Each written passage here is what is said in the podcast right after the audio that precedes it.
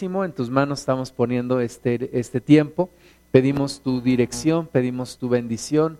Señor, que tú impartas tu palabra, que tú nos hables a nuestro corazón y transformes nuestra vida. Reprendemos toda incredulidad, echamos fuera en el nombre de Jesús toda obra del enemigo y ponemos en tus manos este tiempo, nuestros corazones y todo nuestro ser. En el nombre de Jesús, para gloria y honra de tu precioso nombre, Señor. Amén. Bueno, pues todos queremos descanso para nuestro corazón y descanso para nuestra alma. Y el Señor Jesús nos dice en esta palabra en Mateo 11, 28 al 30, venid a mí todos los que estáis trabajados y cargados, y yo os haré descansar. Llevad mi yugo sobre vosotros y aprended de mí, que soy manso y humilde de corazón y hallaréis descanso para vuestras almas, porque mi yugo es fácil y ligera mi carga. Esta palabra eh, la tenemos muy presente varios de nosotros cuando nos sentimos cansados, cuando nos sentimos este, agotados, ya sea físicamente, pero sobre todo del alma, pues recordamos estas palabras que el Señor dijo, que vengamos a Él todos los que estamos cargados y trabajados y que Él nos hará descansar y que su yugo es, es fácil y su carga es ligera. Entonces, cuando tenemos necesidad de descanso, cuando en tu corazón incluso te sientes cansado, es porque no estás llevando el yugo de Jesús. Cuando sientes que una carga muy grande está en tu vida, entonces no estás llevando la carga del Maestro, porque si tú llevaras la carga del maestro, dice la Biblia que su carga es ligera y su yugo es fácil. Entonces, cuando no estás, cuando estás cansado, cuando estás trabajado, quiere decir que no estás llevando la carga de Jesús, estás llevando la carga de alguien más, pero no es la de Cristo. Y el Señor nos da la forma de descansar. Primeramente dice que vengamos a Él, dice, vengan a mí los que están trabajados y cansados, yo los haré descansar. Pero también nos dice que llevemos su yugo y que aprendamos de Él. Llevar el yugo de Jesús y aprender de Él. Y eso nos dará descanso. Ahora, ¿qué es lo que tenemos que aprender del Maestro? Tenemos que aprender mansedumbre y humildad del corazón. Dos características que el mundo no valora para nada. El mundo no valora el que tú seas humilde y el que tú seas manso. Incluso los cristianos algunas veces decimos, yo soy manso, pero no soy menso, así que ahí te voy y no me vas a hacer lo que quieras, y etcétera, etcétera, ¿verdad? Porque no valoramos la mansedumbre. El Señor Jesús fue manso de corazón porque estando en la cruz ahí demostró su mansedumbre al grado máximo, de tal manera que no se levantó en contra de sus enemigos, dice la palabra, que como oveja fue llevado al matadero. Y una oveja, una de las características que tiene es que cuando, incluso cuando la, la, van a matar, no se defiende, no empieza a chillar, no empieza a emitir sonidos, sino que, como, como dice la palabra, de una manera silenciosa, va al matadero. Jesucristo fue a la cruz sin quejarse, sin maldecir a los demás, sin decir, ¿por qué me está pasando esto a mí? Sin rebelarse en contra de la voluntad de Dios. Y Jesús hoy nos dice que quiere que aprendamos de Él a ser mansos y humildes de corazón. Ahora, eso traerá descanso para nuestras almas. Esa, esa humildad y esa mansedumbre que aprendamos de Jesús ¿verdad? No de otra persona, porque algunos dicen, no, yo, admiro a Mahatma Gandhi porque fue un pacifista, etcétera. Pero Jesús dice, no, aprende de mí, yo soy manso y humilde de corazón, y entonces encontrarás descanso para tu alma. Un descanso que mucha gente no tiene. Mucha gente no tiene ese descanso, mucha gente no alcanza a descansar su alma, aunque descansa su cuerpo, pero no descansa su corazón no encuentra la paz, la buscan en todos lados. Anoche en donde vivimos, enfrente hay una casa, eh, bueno, hay muchas casas, pero eh, había una donde había una fiesta. Y entonces estaba escuchando los gritos y las risas de las mujeres. y yo decía, qué cosa tan horrible, ¿no? Tener que reírse así para tener paz. Pero el problema es que no tienen paz. Esa fiesta, ya después nos dijeron que terminó con un pleito, se pelearon, estaban gritando y, ¿Por qué? Porque la gente no tiene paz, la busca en los lugares equivocados. Jesucristo nos dice que vengamos a Él, que Él nos hará descansar, pero que aprendamos de Él a ser mansos y humildes y entonces tendremos descanso para nuestra alma. No busques en donde no puedes encontrar el descanso, no te desgastes buscando, invirtiendo tu tiempo y tu esfuerzo en lugares donde no puedes encontrar, no le encontrarás fuera de nuestro Señor Jesucristo. Entonces necesitas tú venir al Señor y encontrar el descanso y encontrar la paz para tu alma con un yugo que es fácil y con una carga que es ligera, pero tenemos que aprender humildad. El mundo, como decía hace un momento, el mundo no valora la humildad ni la mansedumbre. Todo mundo dice que quiere ser humilde, pero es completamente lo opuesto. Todo mundo quiere manifestar su arrogancia, manifestar su poder, manifestar que sabe mucho, su personalidad como un pavo real, ¿verdad? Que todos estén alrededor mío y, me, y, se inclinen delante de mí. Ese es el anhelo de toda persona en el mundo, pero Jesús va contrario al mundo. Jesús está diciendo que Él quiere que seamos mansos y humildes como Él lo ha demostrado. Para el mundo la mansedumbre se ve como una señal de debilidad. Una persona que es callada, eh, incluso en la gente le dice, es de bajo perfil low profile, bajo perfil, ¿no? Cuando eres callado, cuando no estás interviniendo, no estás haciéndote notar, la gente lo ve como una debilidad. El Señor Jesús dice que es mansedumbre, cuando no te rebelas con la autoridad, en contra de la autoridad. La gente dice, pero es que no seas agachado.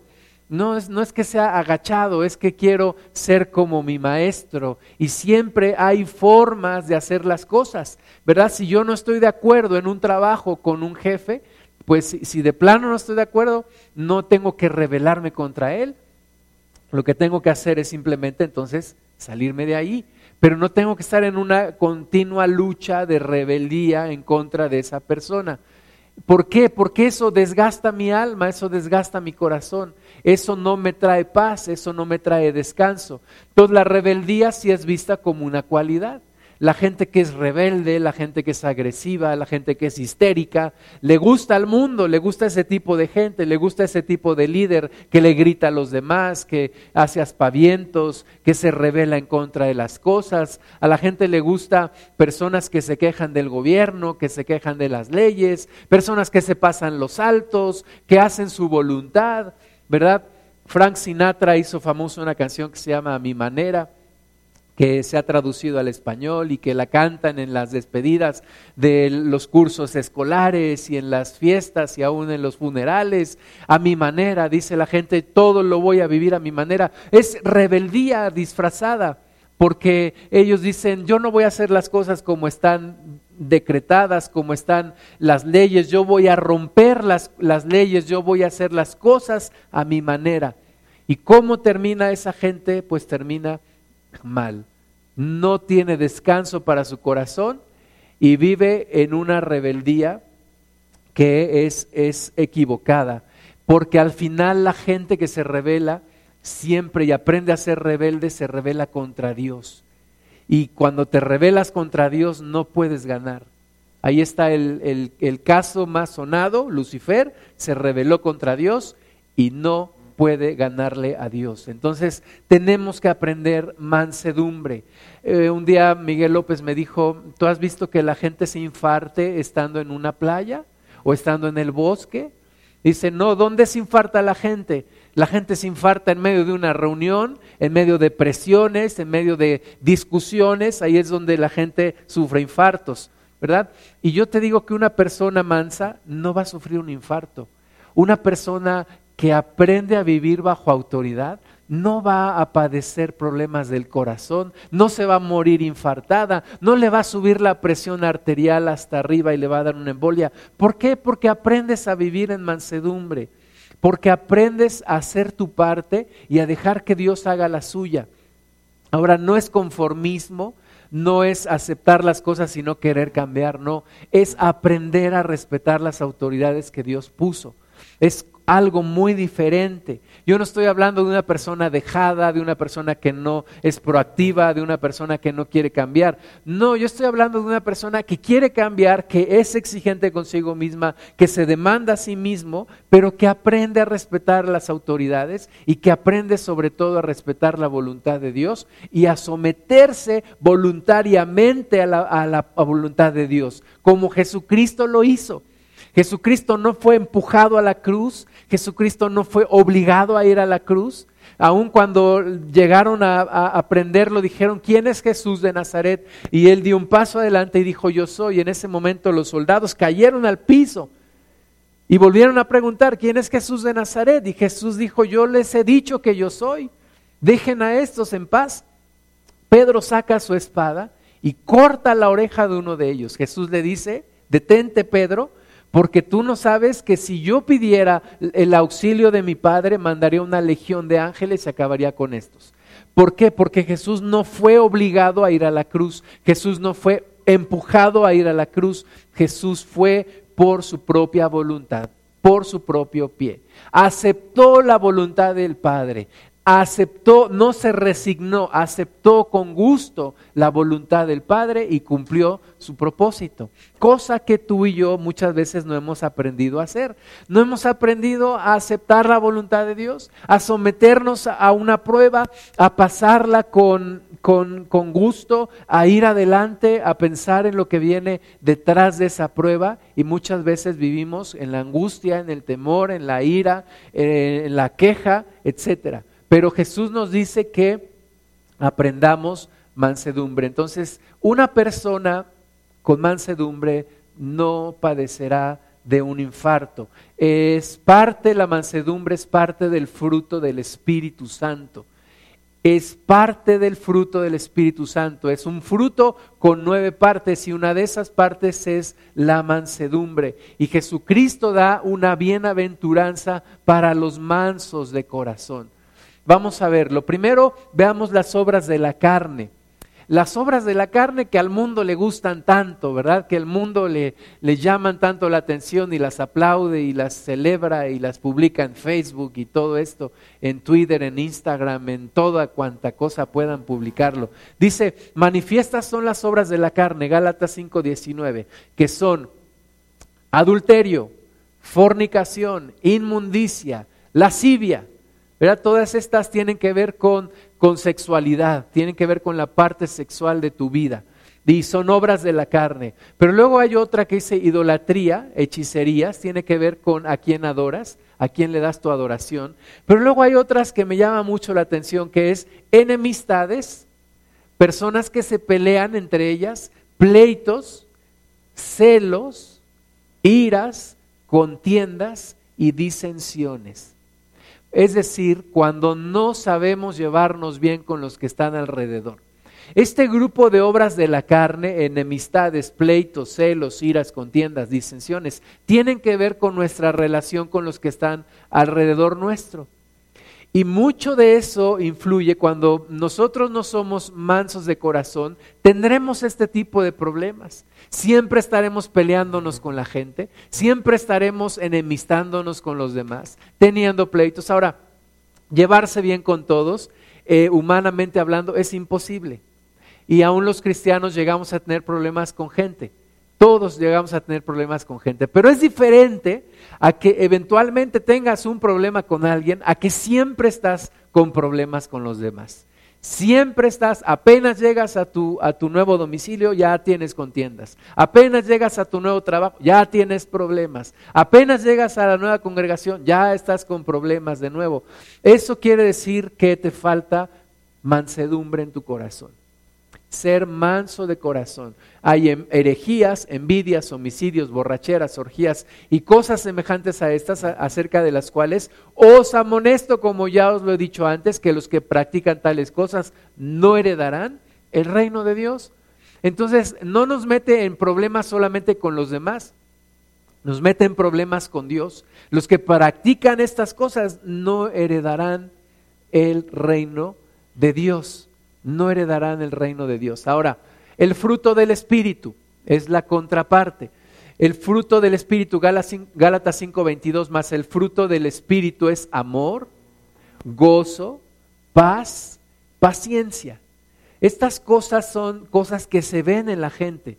Cuando una persona tiene gozo, se nota. Cuando una persona ama, se nota. Cuando una persona tiene paciencia, se nota. Cuando tiene paz, se nota. Pero esto que se nota viene de una actitud también interior. El fruto del Espíritu es el fruto del Espíritu porque solo Él lo puede producir. O sea, tú por más que te esfuerces no lo vas a poder lograr. Yo por más que me esfuerce no lo voy a poder lograr. ¿Quién es el que lo hace? El Espíritu que está en mí. Si el Espíritu Santo está en mí, yo voy a dar ese fruto.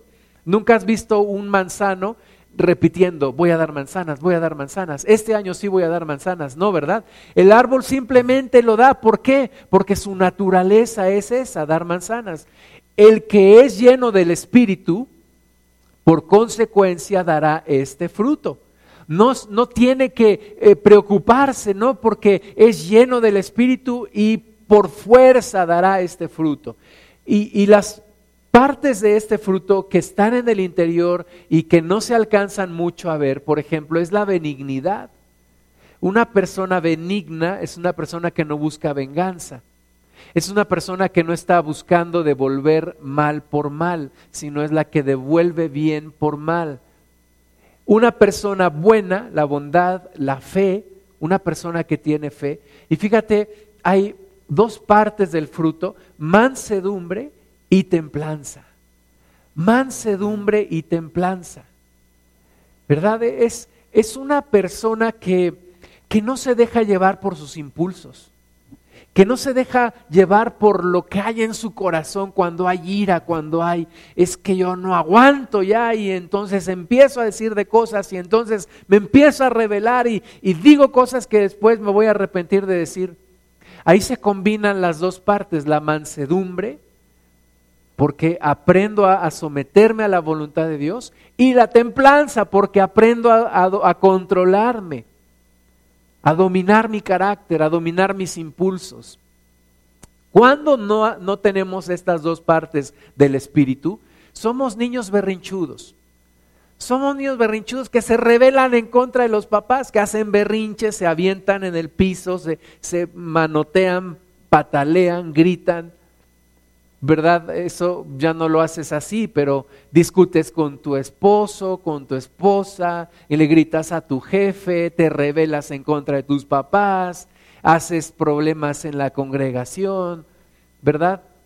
Esas cosas pasan en otros países, en México casi, casi no se ven, pero ya se imaginarán. Entonces, una persona debe tener en el espíritu mansedumbre y templanza. Contra tales cosas no hay ley. Contra tales cosas no hay ley. No puedes ser tan manso que seas condenado. No puedes caer en el extremo de la templanza que seas condenado. Dice la palabra de Dios, contra tales cosas no hay ley. O sea, nunca, nunca caerás en el exceso de mansedumbre o en el exceso de templanza, porque los que son de Cristo han crucificado la carne con sus pasiones y deseos. Tú y yo venimos de, de una generación que se ha rebelado contra Dios. Adán y Eva se rebelaron contra Dios. Adán y Eva fueron contaminados de la revelación o de la rebelión más bien que hubo en, Satanás en contra de Dios. Satanás los contaminó a ellos y de ahí venimos todos. Entonces, parte de lo que tenemos que renunciar en la carne, parte de las pasiones y deseos de la carne que tenemos que renunciar, es a la rebeldía. Es a ser desleales, es el, renunciar a, ser alborotadores, renunciar a ser implacables, renunciar a, ser desleales, renunciar a todo eso, renunciar a ser intempestivos, renunciar a ser emocionales, es parte de lo que tenemos que renunciar. Han crucificado la carne con sus pasiones y deseos. Y tenemos que renunciar a esto y crucificarlo en la cruz, llevarlo a la cruz. Algunos cristianos dicen en alguna congregación, yo no estoy en, yo no estoy de acuerdo en cómo se hacen las cosas aquí, yo no estoy de acuerdo en está muy bien. No tienes que estar de acuerdo. Simplemente no permanezcas ahí y no contamines el ambiente. ¿Verdad? Y como dice un hermano, y cuando encuentres la iglesia perfecta, no te metas ahí porque la vas a echar a perder. Es que yo no estoy a favor de mi trabajo, no, no comparto la visión, los valores, no me cae bien mi jefe, no lo soporto.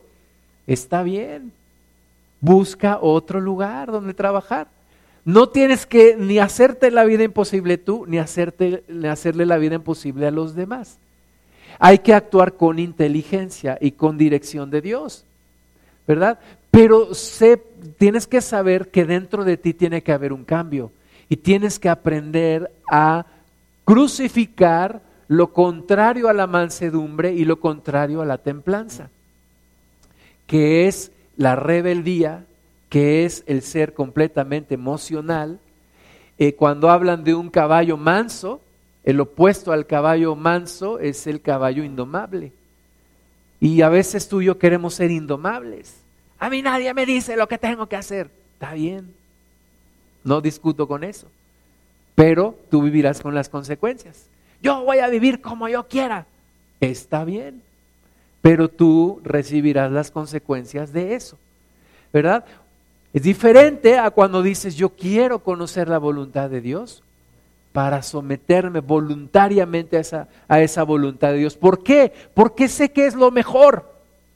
Porque yo soy torpe. Porque yo soy necio. Porque yo soy miope. Porque yo no alcanzo a ver las cosas como Dios las ve. Prefiero descubrir el propósito de Dios y voluntariamente someterme a ese propósito de Dios. Es mejor. Una persona es inteligente cuando descubre los propósitos de Dios y los abraza. Una persona es tonta cuando se abraza a sus propios propósitos y sus propias ideas y se cierra a la voluntad de Dios. Jesús dijo, bienaventurados los mansos, Mateo 5:5, porque ellos recibirán la tierra por heredad. Los mansos reciben bendición. Los que aprenden mansedumbre reciben bendición. Los que no, pues no. ¿Ves cómo Allá dicen que había un césped y decía, tenía un letrero que decía, se consignará a las autoridades a todo aquel que pisare este césped y a las que no, pues no, ¿verdad? Entonces, igual aquí, los mansos heredarán la tierra y los que no, pues no, no tendrán esa bendición. Tú quieres seguir peleándote con medio mundo, tú quieres seguir peleándote con la vida, tú quieres seguir resistiendo a Dios, no recibirás bendición. Es, es, triste a veces cuando una persona se cierra y no ve las cosas y no ve que es por su propio bien. Yo he tenido que aprender a dar consejos y a, que, y a admitir y a resignarme que el 90% de mis consejos no se apliquen. Eso lo, lo tengo que, y tengo que vivir con ello, y no me tengo que enojar, y no tengo que hacer nada, ¿verdad? Pero a veces me da tristeza ver una persona que no quiere cambiar, que no ve las cosas por su propio bien y sigue tropezándose y se vuelve a tropezar y, no cambia. Es triste, Jesús nos quiere abrir los ojos y decirnos que aquel que no alcanza mansedumbre sufrirá el resto de su vida. Tendrá tropiezo tras tropiezo y no alcanzará la plenitud en su vida. Pero el que es manso, dice Jesús, bienaventurado, es tres veces bendecido. ¿Por qué? Porque heredará la tierra, recibirá la tierra por heredad. Tendrá la bendición de Dios. Y eso es lo que Dios quiere acerca de nosotros. Liderazgo con mansedumbre es el ejemplo de Moisés. Moisés vivió 120 años. y esos 120 años tú los divides entre tres, te va a dar 40. Y 40 son los años de tres etapas en la vida de Moisés. La primera etapa, Moisés creyó ser alguien. La Biblia dice que él fue recogido por la hija de Faraón, creció con Faraón. Dice la palabra de Dios que fue poderoso en palabras y en hechos. Tan poderoso en palabras y en hechos que un día ve a un, a un egipcio maltratando a un hebreo y lo mata.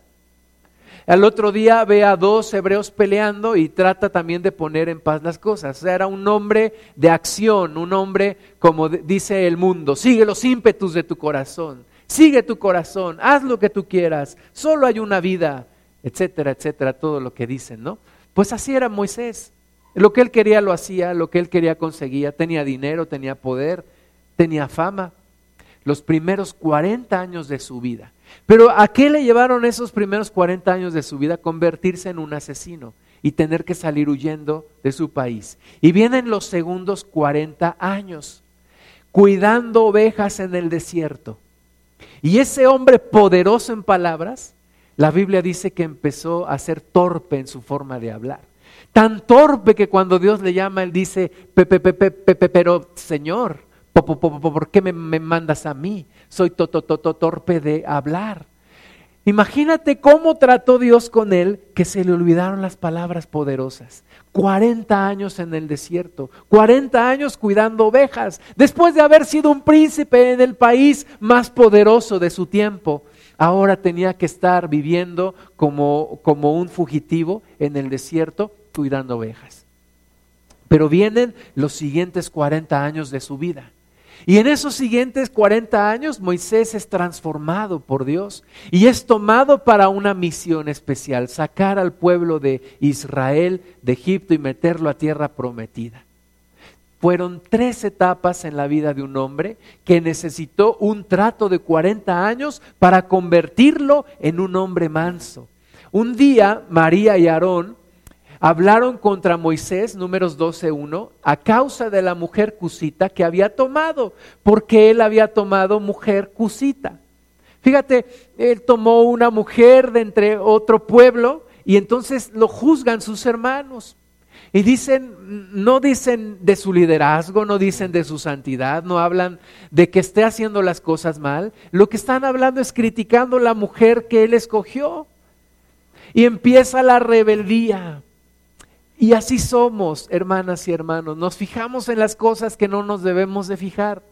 Es que porque esto, es que porque lo otro, y entonces hacemos de una cosa pequeña una cosa grande. Así fueron Aarón y María.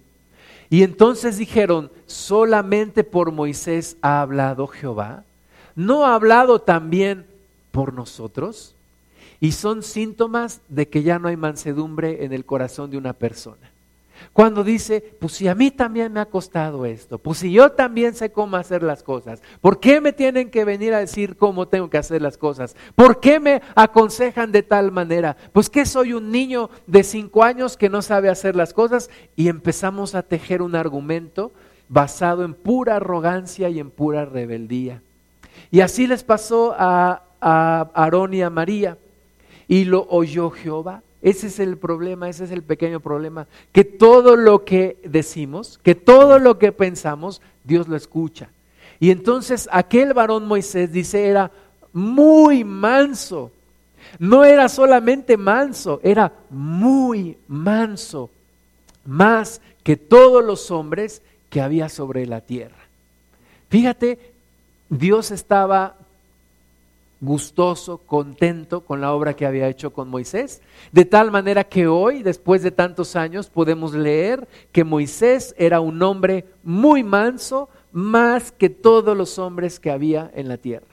Y eso es lo que Dios quiere hacer de ti y de mí, personas con mansedumbre.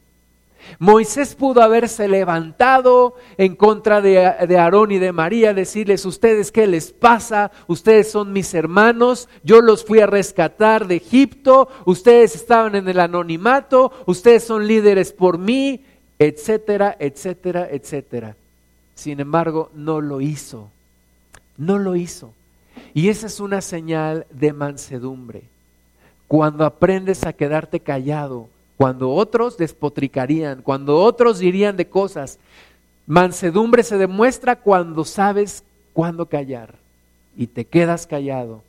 Y, incluso a veces cuando no te defiendes. Cuando no te defiendes. Cuando dices es que es injusto. Sin embargo, espero en que Dios me respalde. Espero la respuesta de Dios. Y Moisés esperó la respuesta de Dios. Números 12, 4. Luego dijo Jehová a Moisés, a Aarón y a María salid vosotros tres al tabernáculo de reunión. Y salieron ellos tres. Entonces Jehová descendió en la columna de la nube y se puso a la puerta del tabernáculo y llamó a Aarón y a María y salieron ambos. Y él les dijo, oíd ahora mis palabras. Cuando haya entre vosotros profeta de Jehová, les apareceré en visión, en sueños hablaré con él. No así mi siervo Moisés, que es fiel en toda mi casa. Cara a cara hablaré con él y claramente y no por figuras, y verá la apariencia de Jehová porque pues no tuviste temor de hablar contra mi siervo Moisés. Entonces la ira de Jehová se encendió contra ellos y se fue, y la nube se apartó del tabernáculo, y he aquí que María estaba leprosa como la nieve, y miró a Aarón, a María, y he aquí estaba leprosa. Una persona mansa de corazón es una persona que espera a que Dios le defienda no se va a defender, no se va a desgastar con argumentos, no va a ir delante de los demás y es, tú me hiciste esto, pues yo te voy a hacer diez veces más. Y no me conoces y vas a saber lo que es, lo que verdaderamente soy. No, Moisés dijo, yo se lo dejo a Dios. Yo lo pongo en las manos de Dios. Tal vez Moisés hasta habría dicho, quieren el liderazgo, se los dejo. Pero que sea Dios el que decida. Y Dios no miró con buenos ojos principalmente a María. Ya vemos en la Biblia que Aarón era una persona influenciable. Recordamos el suceso del, del becerro de oro. Se dejó influenciar también, se dejó presionar. Y en este caso se deja influenciar por María. Y María es llena con lepra. Y entonces, números 12, 11, dijo Aarón a Moisés, ah, Señor mío, no pongas ahora sobre nosotros este pecado porque locamente hemos actuado y hemos pecado. No quede ella ahora como el que nace muerto, que al salir del vientre de su madre tiene ya medio consumida su carne. Y entonces Moisés clamó a Jehová diciendo, te ruego Dios que le sanes ahora. Esa es una persona con mansedumbre. Aquel que no le ruega a Dios y le dice, tú has visto lo que me han hecho, Señor, que caiga fuego del cielo. ¿Verdad? Como, como Juan y Jacobo le dijeron al Señor Jesús, ¿quieres que oremos que caiga fuego del cielo y los consuma? Jesús les dijo, tranquilos mis chavos, ustedes no saben de qué espíritu son. Ustedes, ¿cómo van a orar que venga fuego del cielo y los consuma? Y así muchas veces son las oraciones de los cristianos, ¿verdad? Ay, ese, ese jefe que tengo, pero Dios tratará con él. Esa persona que yo, que yo tengo, mi esposo, ya Dios trata con él y hazle saber lo que es amar a Dios en tierra ajena, ¿verdad? Y, y nuestras oraciones son así. Moisés dijo, Dios, yo te pido que la sanes, por favor, ahora. Respondió Jehová a Moisés, pues si su padre hubiera escupido en su rostro, no se avergonzaría por siete días, sea echada fuera del campamento por siete días y después volverá a la congregación. Así María fue echada del campamento siete días y el pueblo no pasó adelante hasta que se reunió María con ellos. Después el pueblo partió de Acerot y acamparon en el desierto de Parán. Una persona rebelde detiene la bendición de todos los demás. Un hombre rebelde detiene la bendición para su familia. Una mujer rebelde detiene la bendición para su casa. Un hijo rebelde detiene la bendición para su familia. Tenemos que aprender a vivir en mansedumbre. Especialmente a los latinos nos cuesta mucho trabajo respetar a la autoridad. Y en estos días más, más. Antes cuando ibas a la escuela tenías respeto de los maestros. Hoy en día, nada más te hacen algo, vas con tu mamá, le dices y andan demandando al profesor. ¿Verdad? No tenemos ya respeto. Los famosos derechos humanos ahora parece que defienden a las personas rebeldes y estamos completamente diluidos en el respeto a la autoridad. A los policías nadie los respeta. Este, he visto gente maldiciendo a los policías, se pasan los altos. Hay una dilución del respeto a la autoridad. Ahora yo te hago unas preguntas a ti, para, no para que las contestes en público, para que las reflexiones. Primera, ¿Cómo fue tu relación con tu padre? ¿Supiste sujetarte a tu papá? Le quiero decir a papá y mamá, pero especialmente a tu papá. Porque la figura de autoridad más alta en un hogar es la figura del padre. Mi pregunta es si tú te sujetaste a tu papá. No si le diste la vuelta, no si te tuviste que salir de tu casa, no si lo ignoraste, no. ¿Supiste sujetarte a tu padre?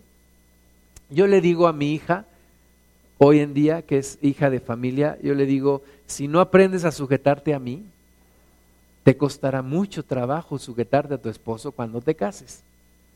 Entonces le digo, te aconsejo algo, aprende a sujetarte a mí, para que cuando te cases no te cueste trabajo.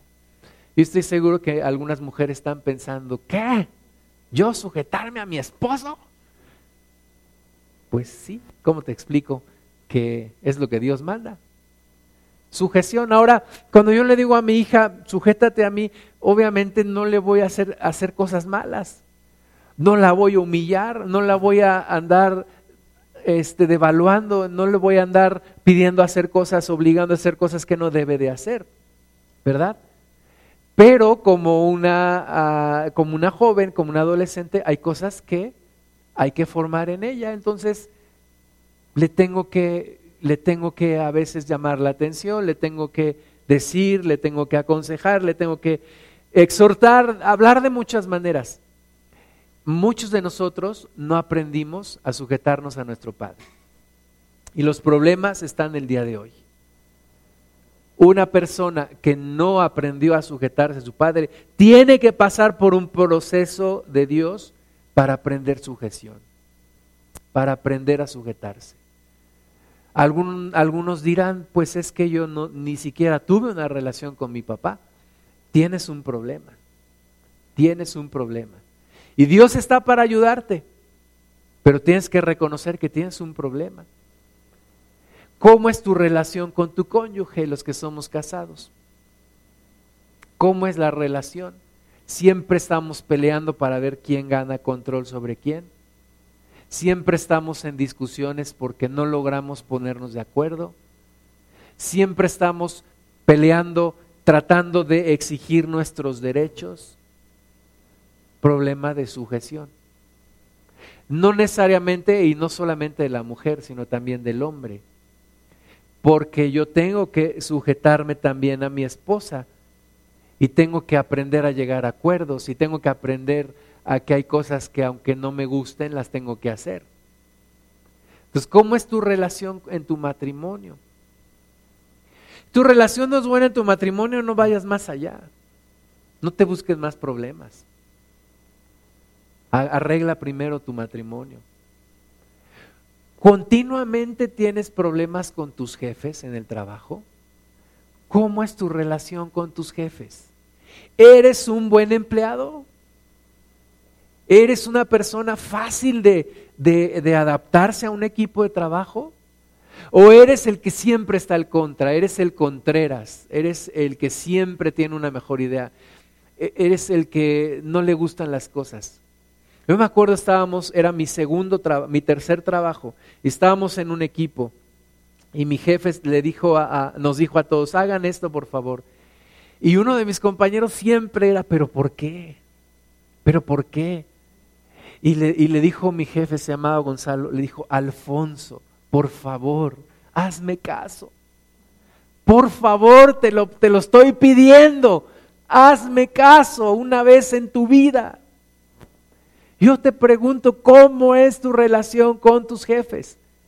¿Es una relación de colaboración, de apoyarlos, de hacer lo que se te pide y aún más? ¿O siempre estás cuestionando, siempre estás diciendo, siempre de mala gana?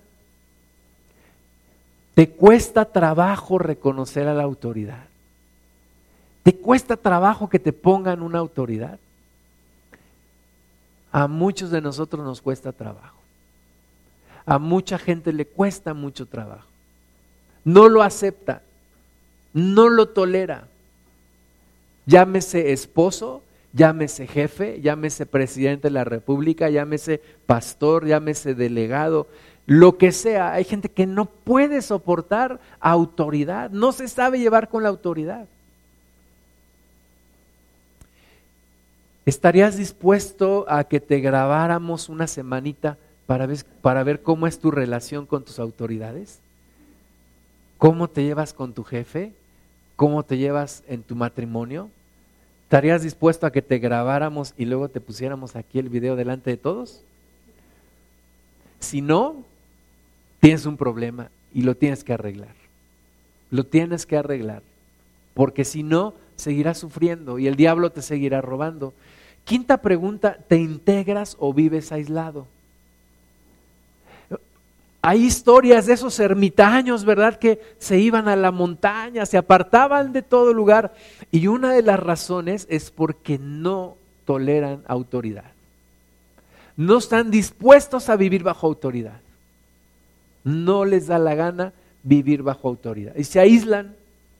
Y es la historia de mucha gente que vive aislada, que vive sola, que no está rodeada de amistades, que le cuesta mucho trabajo abrir su corazón, que le cuesta mucho trabajo convivir con los demás, porque en su interior realmente lo que pasa es que no está dispuesta a sujetarse a una autoridad. Es imposible para esa persona hacerlo. Y, tú le rascas un poquito y, te, das cuenta, ¿por qué? Pues porque en su pasado eh, alguna autoridad abusó de ellos o los abandonó, o los rechazó, etc. O sea, hay una razón. Pero de nuevo, hace ocho días hablábamos de sanidad interior, tiene que haber sanidad en el corazón. No puedes vivir así todo el tiempo. No puedes ser tú el, rey de tu propio reino. No puedes construir tu feudo y, ser el señor feudal y, no relacionarte con los demás y, pedir que siempre las cosas se hagan a tu forma, porque si no, recoges tus canicas y te vas. Tiene que haber un cambio en ti. Tienes que no tener problema en sujetarte a una autoridad.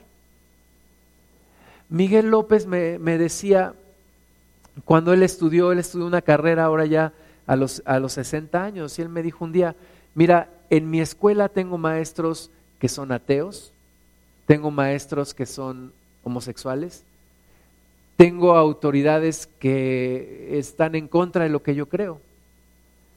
Dijo, y yo no tengo problema en sujetarme a ellos en la parte académica.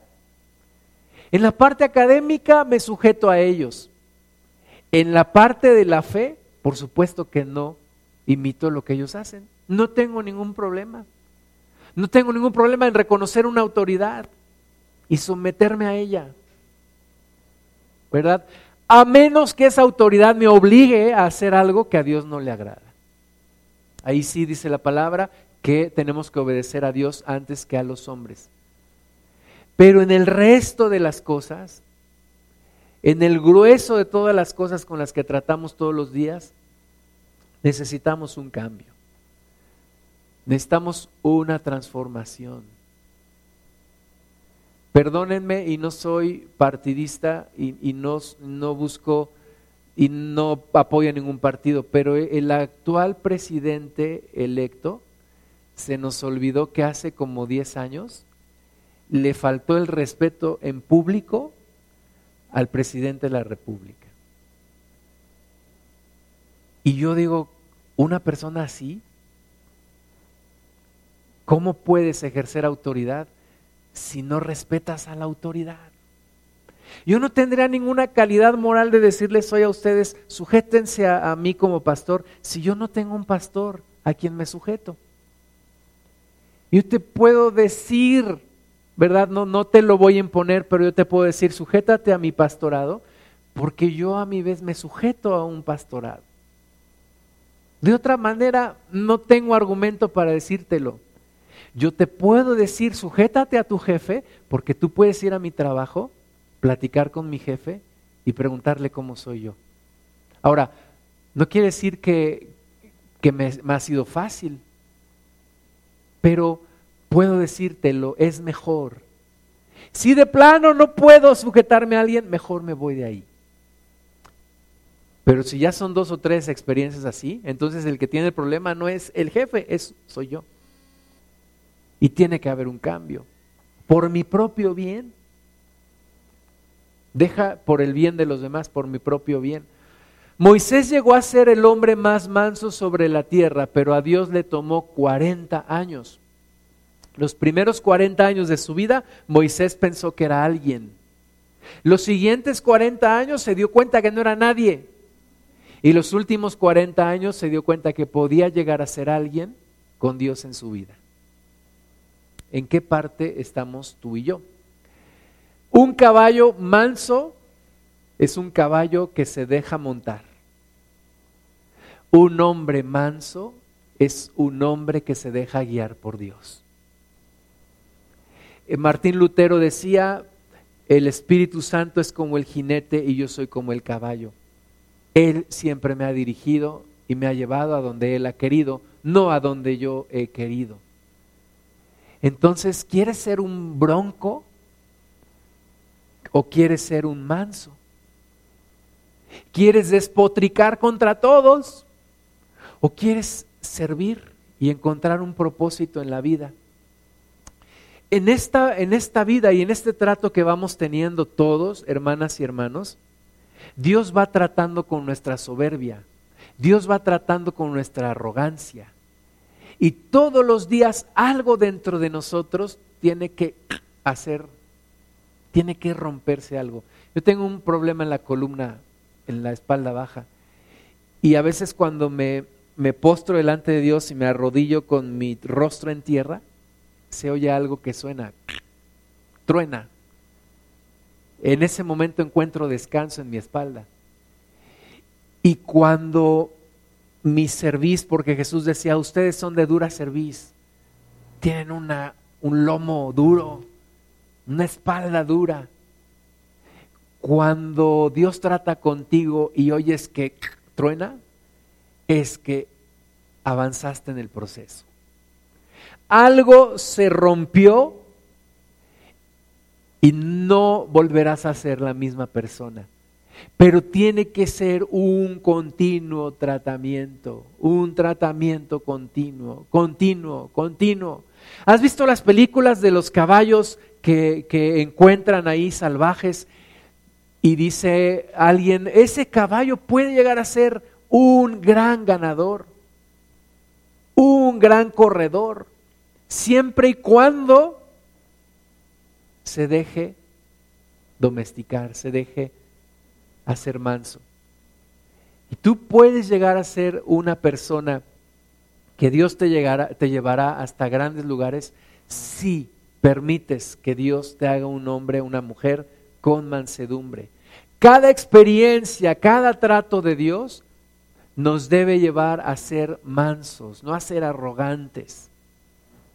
Yo veo algunos varones de Dios, entre comillas, que salen en la televisión y veo tanta arrogancia, tanta arrogancia. Yo no me imagino a Jesús siendo arrogante. Yo no me imagino a Jesús hablando de su grandeza. Él mismo decía, yo no, me, yo no busco mi propia gloria. Yo no busco mi gloria, yo busco la gloria de mi Padre.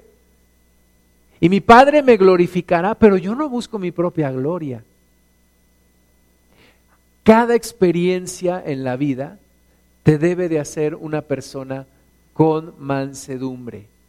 De otra forma vas a sufrir. Un animal que es rejego, que es eh, bronco, que es eh, mula, perdón por la palabra, pero le, tienen que dar más palos, le tienen que dar más. Entonces, Salmo 32, 8 al 10 dice, te haré entender y te enseñaré el camino en que debes andar. Sobre ti fijaré mis ojos. No seáis como el caballo o como el mulo, sin entendimiento, que han de ser sujetados con cabestro y con freno, porque si no, no se acercan a ti. Muchos dolores habrá para el impío, mas al que espera en Jehová le rodea la misericordia. Entonces, no seas como un caballo o como un mulo que si no es con sujetado con cabestro y con freno no se acerca a ti. Que Dios no tenga que tratar tanto contigo para quitarte la arrogancia y para hacerte entender. Hermano Owen Myers dice que en una ocasión estaba predicando en un pueblito y se encontró a un hombre en ese pueblito y el hombre le dijo, ¿usted de dónde viene, señor? Y el hermano le dijo, yo vengo de la Ciudad de México. Eh, y el hombre dijo, ah, eh, eh, usted viene de un lugar muy complicado, allá se requieren muchas cosas para vivir, es muy complicada la vida en la ciudad. Dijo ese hombre, aquí en el, aquí en el rancho solo se requieren de dos cosas para vivir y ser feliz. Dijo el hermano, ¿y de qué, de qué requieres? Y él dijo, solo se requiere de una mula y de una vieja. Dijo, ¿y, cómo es eso? Dice, sí, lo único es que se requiere que la mula no sea muy vieja y que la vieja no sea muy mula. Con eso puede ser feliz, ¿verdad? Perdón por el chiste machista, pero pero así es, se requiere que no que no nos aferremos a lo que nosotros somos. Que seamos capaces de doblegar nuestra voluntad delante de Dios y no estar duro y duro y duro. Tengo un amigo que es, es, cristiano y le compartía a su papá y le hablaba a su papá y le decía a su papá y su papá nunca quería y decía la religión es para los ignorantes, es para los débiles de mente, eh, la Biblia son puras mentiras. Todo el tiempo, todo el tiempo, todo el tiempo, hasta que un día el Señor cayó en cama, tuvo tuberculosis, fue a dar al hospital y en los últimos momentos de su vida le pidió a mi amigo, quiero recibir a Cristo en mi corazón, perdóname. Y le pidió perdón a mi amigo y le pidió perdón a Dios. ¿Por qué tener que llegar hasta esos puntos? ¿Por qué tener que sufrir tanto? Si podemos cambiar, si podemos ser diferentes, si podemos abrirnos a la voluntad de Dios. Otra pregunta que te hago, ¿cómo reaccionas cuando alguien te regaña? ¿Te han regañado? Seguramente sí, ¿no? A todos. Pregunta, ¿cómo reaccionas? ¿Cómo reaccionabas cuando eras niña o cuando eras niño? Pregunta, ¿cómo reaccionas ahora cuando alguien te regaña? Hay diversas reacciones, pero la más común es, me siento ofendido, me cierro, no reconozco mis errores y me enojo con esa persona. Y esa persona pierde completamente mi confianza. Esa es la reacción más común. ¿Cuál debería de ser nuestra reacción? Dice el Salmo 141.5, que el justo me castigue será un favor y que me reprenda será un excelente bálsamo que no me herirá la cabeza. ¿Quieres que te hagan un favor? Que te castiguen. ¿Quieres que caiga un excelente bálsamo sobre ti? Que te reprendan. Que te reprenda Dios. Que te reprenda una persona más madura que tú. Que te haga ver las cosas alguien que las ve diferente a ti. Que te dé de bibliazos en la cabeza a ver si así te entra. Dice que será un excelente bálsamo que no te herirá la cabeza pero mi corazón será continuamente contra las maldades de aquellos. Abre tu corazón a la reprensión, porque el que no recibe reprensión no crece, no cambia. Será el mismo chango en el mismo árbol toda la vida. Pero el que abre su corazón y dice, no me importa, y aunque me digas y, y aunque me dé mucho sentimiento y llore y, y me sienta muy mal, dímelo, dime las cosas, no dejes de decírmelas, no dejes de, decirme. Desde que yo me acerqué a Cristo, eh, quien era mi pastor, continuamente me decía las cosas y desde la forma de predicar, la forma de hablar, todo, directamente, y no creas que así suavecito. Y, y ahora Miguel López me dice las cosas como son. Una vez me dijo, ya no te voy a hablar así porque veo que te afecta. Le dije, o sea, háblame lo que me tengas que decir y si me afecta o no, ese es mi problema, pero yo quiero que me hables las cosas directamente. Yo quiero crecer. Y muchas veces en mi trabajo me han regañado Y muchas veces he tenido que reconocer mi error es este y lo tengo que cambiar. Y tengo que ser diferente. Ahora está muy de moda la empresa Google porque es monopolio junto con Facebook de, y junto con Microsoft de todo el sistema y todo el mercado de la informática en el mundo. Pero Google, Google tiene una filosofía y ellos dicen, el cliente no se equivoca nunca. Si el cliente escribió mal la búsqueda, nosotros la corregimos. Si el cliente no sabe dónde buscar, nosotros le ayudamos. Si el cliente no tiene buena idea de qué es lo que realmente quiere, nosotros le decimos. Ellos dicen, el cliente nunca se equivoca. Los que nos equivocamos somos nosotros. Y gracias a esa filosofía, ellos han logrado hacer un montón de productos y un montón de cosas. Entonces yo te digo a ti, si tú siempre estás buscando el error de los demás, nunca vas a crecer. Si siempre es porque esto, es porque el otro, es porque él, es porque ella, nunca vas a crecer. Si no encuentras los defectos en ti, nunca vas a crecer. Si tienes esquizofrenia, es que mi papá, es que mi mamá, es que mi esposo, es que mi esposa, nunca vas a crecer. Necesitas tú reconocer tus errores, abrirte en tu corazón y aun que tu corazón sangre y aun que tu corazón te duela y ábrete a alguien que te diga las verdades y que te reprenda y que te, y que te, y que te exhorte. Romanos 13, 1 y 2, sométase toda persona a las autoridades superiores. Sométase toda persona a las autoridades superiores. Porque no hay autoridad sino de parte de Dios y las que hay por Dios han sido establecidas. Y eso va desde mis padres, si soy hijo de familia, tu esposo, si eres mujer, tu jefe, si tienes un trabajo, tu cliente, si tienes un negocio, tus accionistas, si tienes una empresa, etcétera, etcétera. Tu presidente de la República, tu presidente municipal, el policía de la esquina, el representante de colonos en tu fraccionamiento, aprende a someterte a la autoridad. Porque no hay autoridad sino de parte de Dios y las que hay por Dios han sido establecidas. Salud. Por Dios han sido establecidas. ¿Tú te imaginas el desorden que sería si no tuviéramos autoridades? Si de por sí, así como están las cosas.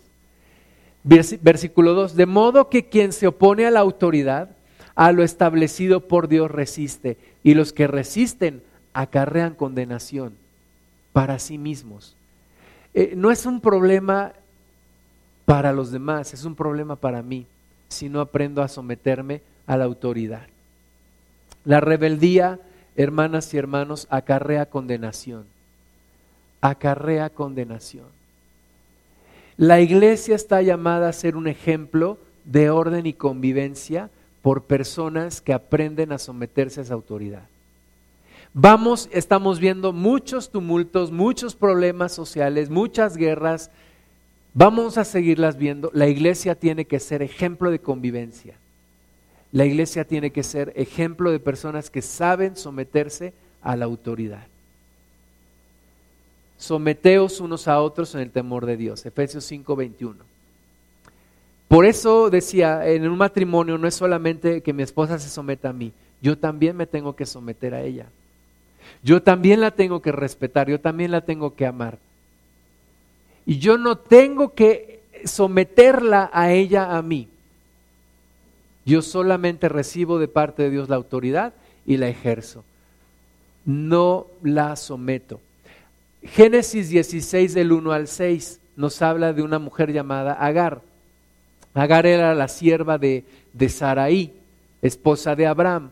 Saraí dice ya en un momento de frustración, le dice a, Abraham, oye, pues mira, Dios me hizo estéril, llégate a mi, a mi sierva Agar y dame hijos para mí.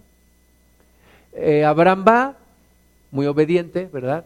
Y se llega a la a la sierva y entonces queda embarazada y entonces la, la mujer, la sierva, pues le hace el feo a Saraí, ¿verdad? Como luego hacen las mujeres, lero, lero, mira, yo sí estoy embarazada y tú no. Y Saraí se enoja y le dice a Abraham, juzgue Dios entre tú y yo, porque ahora la sierva que está embarazada me hace burla a mí. Y Abraham le dice, haz lo que tú quieras hacer. Ahí está tu sierva, haz lo que tú quieras hacer con ella. Y le empieza a afligir. Y entonces Agar sale huyendo de su, de su ama. Y entonces Dios la encuentra en el desierto. Génesis 16, 7. La el ángel de Jehová. El ángel de Jehová es el Señor Jesucristo. Siempre que te encuentres en el Antiguo Testamento, el ángel de Jehová es el Señor Jesucristo. Él la, halló el ángel de Jehová junto a una fuente de, de, agua en el desierto, junto a la fuente que está en el camino de Shur, y le dijo, Agar, sierva de Saraí, ¿de dónde vienes tú y a dónde vas? Dos preguntas que nos tenemos que hacer. ¿De dónde vienes? ¿Cuál es tu experiencia previa y a dónde vas? ¿Cómo fue tu experiencia con tu padre? ¿Te sujetaste a él? ¿Y a dónde vas ahora? Y entonces ella le dice, eh, huyo delante de Saraí, mi señora. Y tal vez le dijo, es que mira, me aflige y todo lo que pasó y, no fue mi idea y ellos me dijeron y yo soy su sierva, yo fui obediente, etcétera, etcétera, etcétera. Y entonces el Señor le dice, vuélvete a tu señora y ponte sumisa bajo su mano. Y esa respuesta, si fuéramos, si Agar fuera como nosotros, hubiera buscado otro consejero, ¿verdad? Y otro, y otro, y otro, y otro, hasta que hubiera encontrado uno que le dijera, sí, deja tu, a, tu, a tu ama, estás viviendo una situación que no tienes que vivir, vete. Pero Dios le dice, no, vuélvete a tu señora y ponte sumisa bajo su mano. Y para muchos de nosotros es la respuesta de Dios a nuestros problemas hoy vuélvete a tu esposo y ponte sumisa bajo él. Vuélvete a tu, a tu señora y también sujétate a ella. Vuelve a tu trabajo mañana que vas a ir y haz tu mejor esfuerzo por entregar lo que te están pidiendo. A Dios no le gusta que salgamos huyendo. Arregla las cosas, porque si sales huyendo, te llevas tu problema contigo. Vuélvete a tu señora, ponte sumisa bajo su mano. Le dijo el ángel de Jehová, multiplicaré tanto tu descendencia que no podrá ser contada a causa de la multitud. Además le dijo el ángel de Jehová, he aquí has concebido, darás a luz un hijo y llamarás su nombre Ismael, porque Jehová ha oído tu aflicción y él será hombre fiero, su mano será contra todos y la mano de todos contra él y delante de todos sus hermanos habitará. Hay bendición cuando nos sometemos a la autoridad, cuando nos sujetamos a la autoridad de Dios. Cuando no, pues no. No hay otro camino, hermanas y hermanos.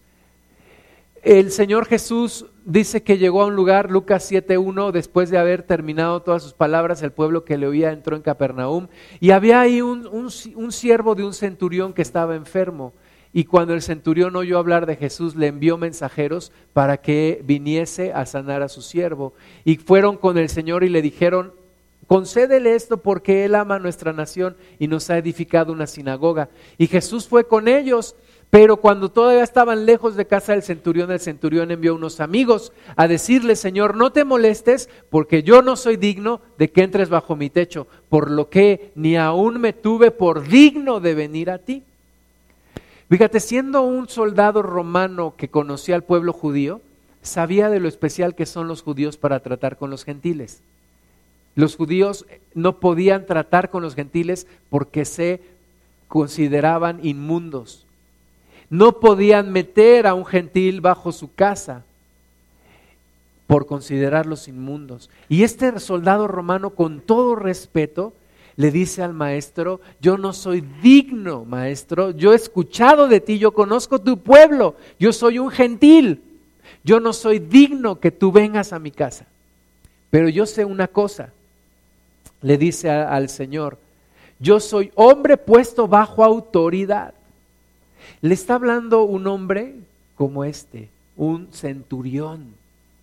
Un centurión tenía a su cargo un grupo de hombres, pero él, le él no dice, yo soy un hombre con autoridad, él dice, yo soy un hombre bajo autoridad.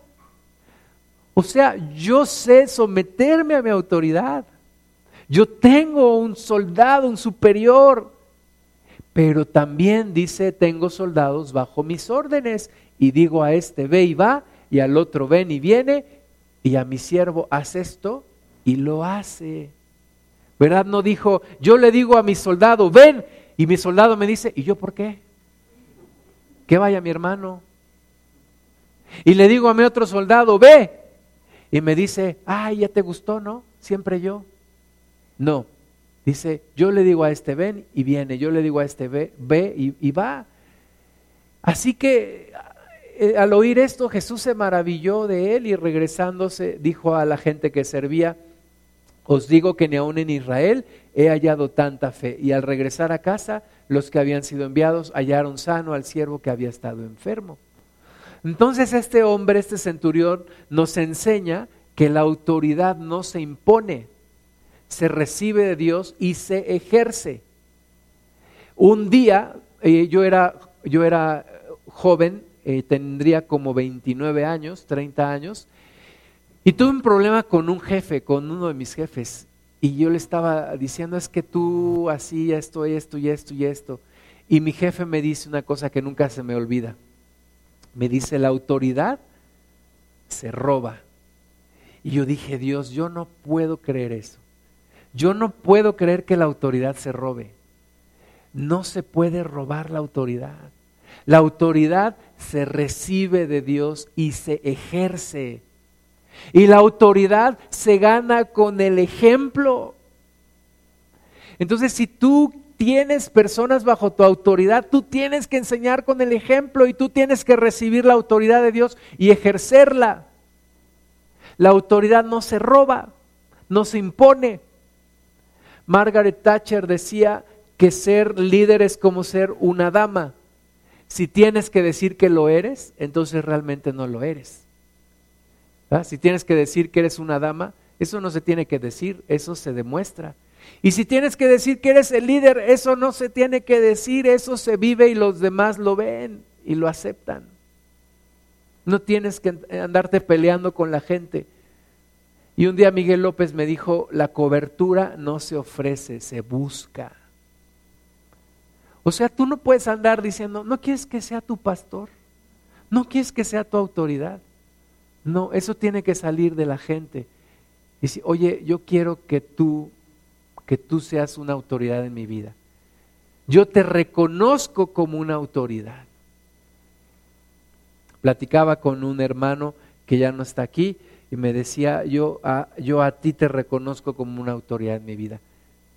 Y yo digo, pues gracias a Dios y que Dios nos siga dando gracia para eso. Pero yo no te voy a imponer una autoridad. O sea, si tú no me quieres hacer caso, me dará mucho coraje, si tú quieres, me dará mucha tristeza, pero yo no puedo hacer nada. Yo no te puedo imponer mi autoridad. Tú la tienes que reconocer o no, para bien o, para mal tuyo y mío. La, la cobertura no se, no se ofrece, la cobertura se busca. Y Hebreos 13, 17 dice, obedeced a vuestros pastores y sujetaos a ellos, porque ellos velan por vuestras almas como quienes han de dar cuenta para que lo hagan con alegría y no quejándose, porque esto no nos es provechoso.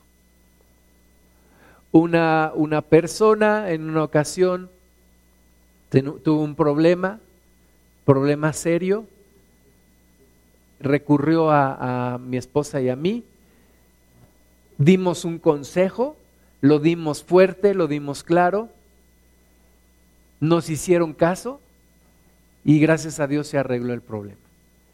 Y, y, hoy en día me dice, yo reconozco, yo reconozco la autoridad que Dios puso en ustedes. Qué bueno, yo no te la voy a imponer. Yo no puedo imponer autoridad. Ahora, para nuestro bien, Dios ha puesto pastores. Yo un día estaba pues estaba harto de, de, un, de un pastor, de tener que sujetarme, de... Y yo decía, ¿por qué? ¿por qué? A mí me entró un tiempo de, un tiempo de rebeldía alrededor de los 35 años. ¿Por qué? Yo soy mejor, yo predico mejor, yo tengo mejor testimonio. ¿Por qué me tengo que sujetar a alguien? Dios me enseñó como, como una anécdota, ¿no? Que les voy a contar. Había un señor que tenía que cambiar un cheque y fue al banco y fue al banco y, le dijo, quiero que me cambie este cheque. Y el cajero le dijo, deme su identificación. Y el señor dijo, no le voy a dar mi identificación. Y, y, dijo, pues entonces no, y ya, me voy de aquí. Y se fue, se fue al banco de enfrente. Y entonces dijo, quiero que me cambie este cheque. Y el cajero le dijo, deme su identificación. Y dijo, no le voy a dar nada, ¿por qué le voy a dar mi identificación? El cajero lo agarró del, del pescuezo y lo empezó a azotar contra los barrotes de la caja. Dijo, le estoy diciendo que me dé su identificación. Y lo golpeó todo. Y ya le dio la identificación, ¿no? Y ya después se encuentra al, otro cajero, al primero, y le dijo, ¿qué pasó si pudo cambiar su cheque? Dijo, este sí, en el, en el banco de enfrente. Dijo, ¿y, le pidieron identificación? Dice, sí. Dice, ¿y, por qué allá sí se las dio y, y, acá no me quiso dar su identificación? Dice, es que allá sí me explicaron.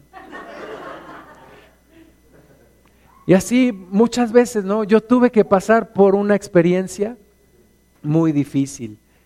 Y era Dios que me estaba explicando por qué necesitamos pastores.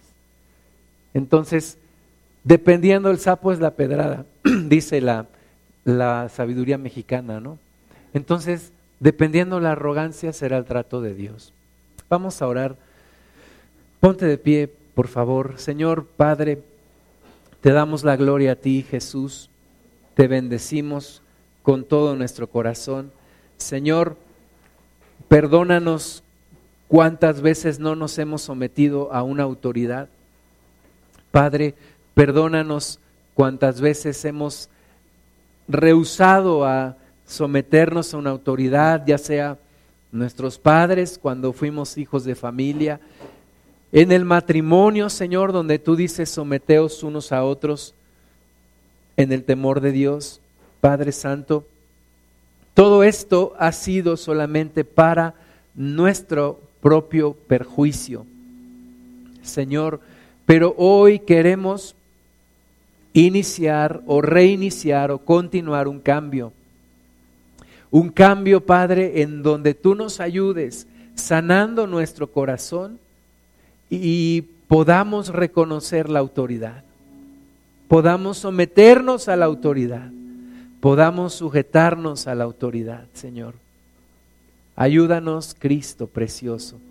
Ayúdanos a ser como tú, que no tuviste ningún problema en reconocer siempre la autoridad de tu Padre, que no tuviste nunca un problema en reconocer y en aceptar la voluntad de Dios.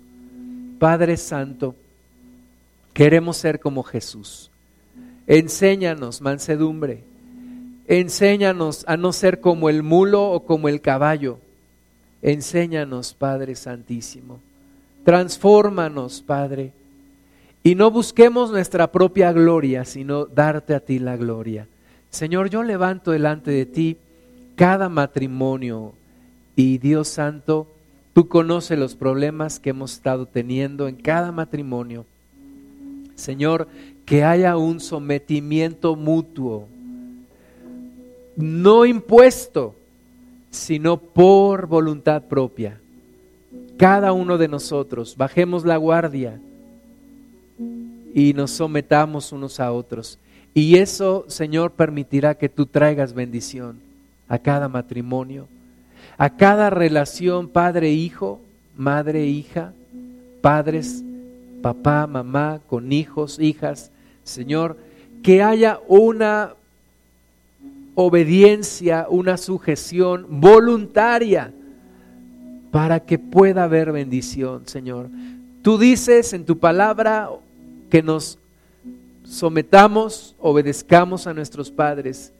Y tú sabes que no hay padre o madre perfecta. Tú sabes que no hay esposo perfecto. Sin embargo, la orden no cambia. Y Señor, encontraremos bendición cuando obedezcamos a tu palabra. Ayúdanos, Cristo. Ayúdanos, por favor, Señor. Yo bendigo cada relación laboral. Padre, que seamos ejemplo, que seamos de bendición para nuestros jefes, que seamos personas que oramos por nuestros jefes, que seamos personas que damos más allá de lo que nuestro jefe nos pide o nuestra jefa. Padre, y que tú nos ayudes a hacerlo con buena voluntad, de buena forma y estando agradecidos porque tenemos un trabajo. Señor, guíanos, sánanos, por favor, ayúdanos. Padre, ponemos delante de ti este país que aprenda sujeción primeramente a ti y en segundo lugar a las autoridades, Señor, que para que vivamos quieta y reposadamente en todo. Te damos la gloria, te damos la honra. Levanta tus manos, hermana, hermano, y dile al Señor, yo decido el día de hoy someterme a mis autoridades, sujetarme a mis autoridades para que haya bendición en mi vida. Cámbiame, Padre, transfórmame, hazme diferente para ver tu bendición en mi vida. En el nombre de Jesús. Amén.